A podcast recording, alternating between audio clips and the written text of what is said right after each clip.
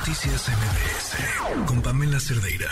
Itzel López, que es parte del equipo de este espacio, que había acudido a una clínica en la Ciudad de México a hacerse un aborto. Pero en la entrada, o antes de entrar más bien, una persona dijo, le preguntó si traía un ultrasonido, ella le dijo que no, le dijo que el ultrasonido era un requisito y le invitó a pasar a una camioneta que estaba justo ahí frente a, a la entrada de la clínica.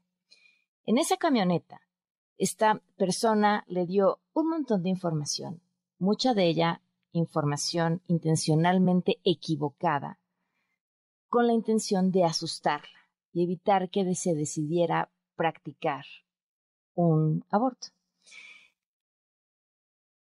Vamos a escuchar esta historia, que está contada además la de la primera chica a la que le sucedió, con los audios originales de lo que sucede adentro de estas camionetas,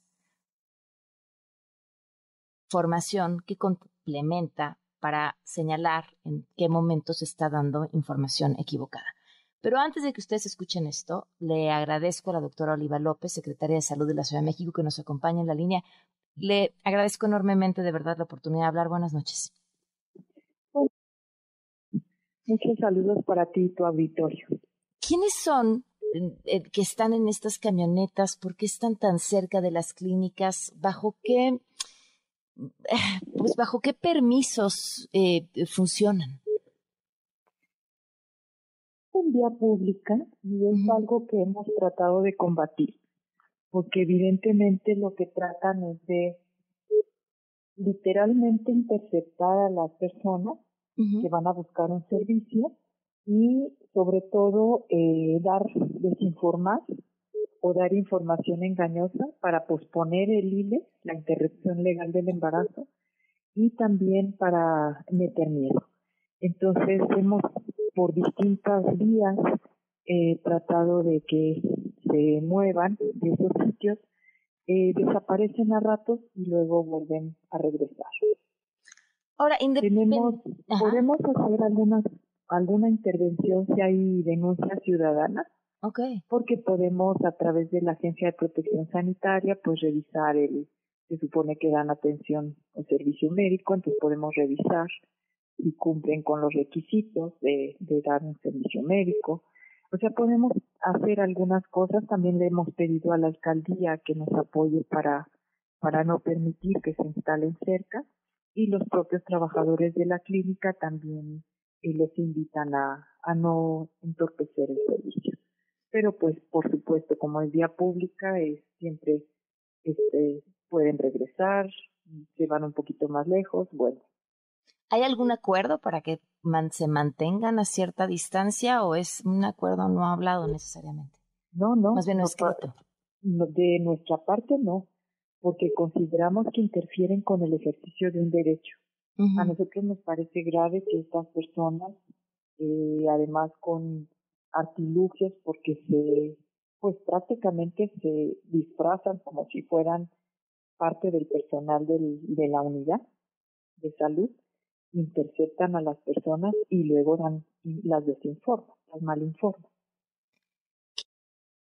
me, me, me parece eh, brutal escuchar que en realidad eh, las opciones para lograr que no regresen son muy limitadas, o sea, que tengan que depender de muchas otras instancias, eh, porque yo me imagino si yo quisiera comprar una camioneta y dar cualquier tipo de servicio de salud en esa camioneta y donde la fuera a parar, que necesitaría un montón de permisos y, y pareciera que aquí no necesariamente es así o que sí logran obtenerlos.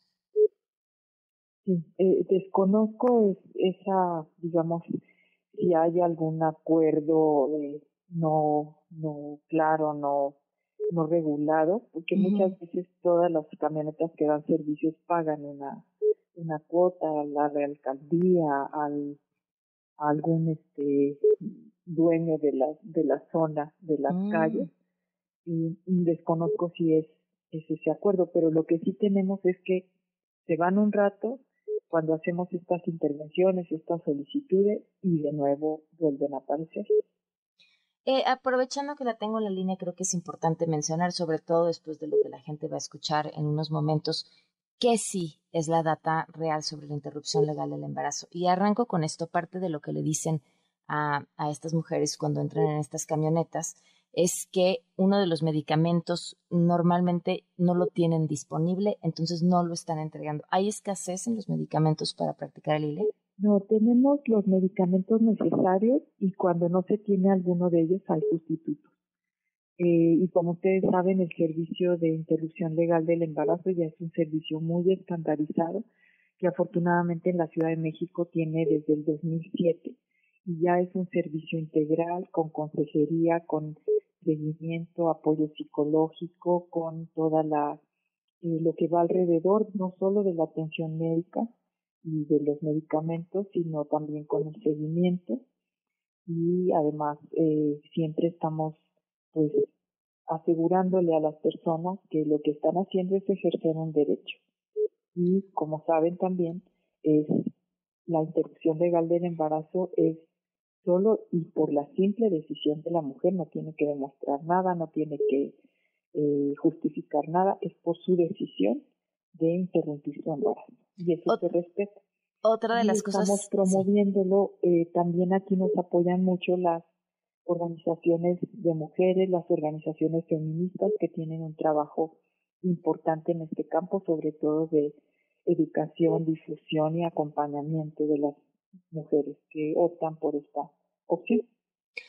Otra de las cosas em, que les dicen justo para captarlas y subirlas a la camioneta es que tienen que llevar un, un ultrasonido. ¿Qué tiene que hacer una mujer que quiera practicarse una interrupción legal del embarazo? No, eh, ahí nosotros hacemos el ultrasonido. Eh, la persona llega a nuestra unidad y entra a un servicio especial donde hay de entrada trabajadora social, hay enfermería, está la consejería también, apoyo psicológico y también, por supuesto, se hace una consulta médica y también tiene eh, todo el procedimiento, tiene un consentimiento informado. Se le informa a la, a la persona con detalle cuál, en qué momento está, cuáles son las opciones.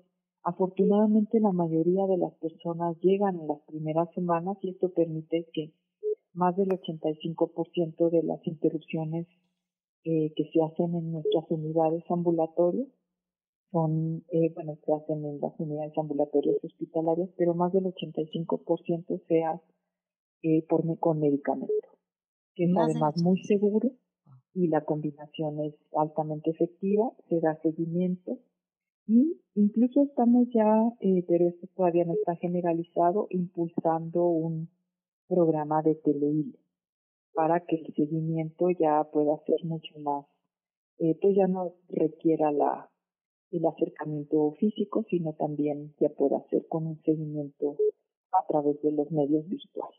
¿Cuándo van a implementar esto? Estamos en las fases de, de prueba y de capacitación.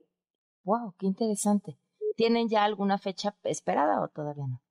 No, todavía no, pero ya hay mucha evidencia en el mundo de que esto es muy seguro y que es este también pues incrementa el acceso a la interrupción legal del embarazo. Estas formas novedosas que, que, pues mostraron su utilidad en la pandemia, que fue muy claro que, que se pueden hacer muchas cosas desde telemedicina, eh, videollamadas y seguimiento eh, muy cercano pero no se requiere la presencia física.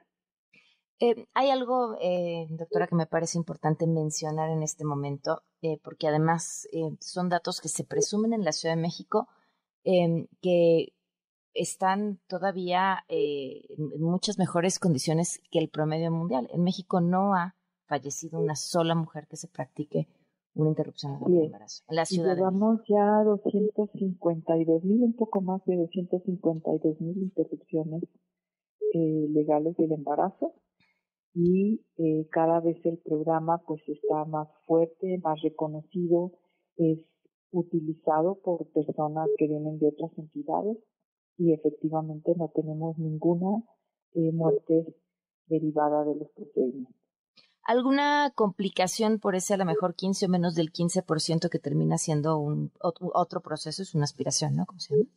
No, porque también tenemos en hospitales, tenemos en 15 sitios donde se realiza ocho de ellos son ambulatorios y siete son hospitalarios. Entonces también tenemos ahí siempre la, la opción de si es un procedimiento eh, por aspiración quirúrgico, pues es un problema. También tenemos la interrupción voluntaria del embarazo, que es otra condición, mientras que el IVE es hasta la doceava semana. El caso de la interrupción voluntaria es tiene todavía una amplitud mayor porque es caso, en caso de violación. En caso de violación, ¿hasta qué tiempo puede llevarse a cabo? 20 semanas y 6 días. Ok. Pues doctora, muchísimas gracias por habernos tomado la llamada. Con mucho gusto insistir que la interrupción legal del embarazo es un derecho de las mujeres a decidir sobre su cuerpo y tiene que ser respetado y nosotros estamos para garantizar que se haga en las mejores condiciones. Muchísimas gracias. Muy buenas noches. Buenas noches. Noticias MBS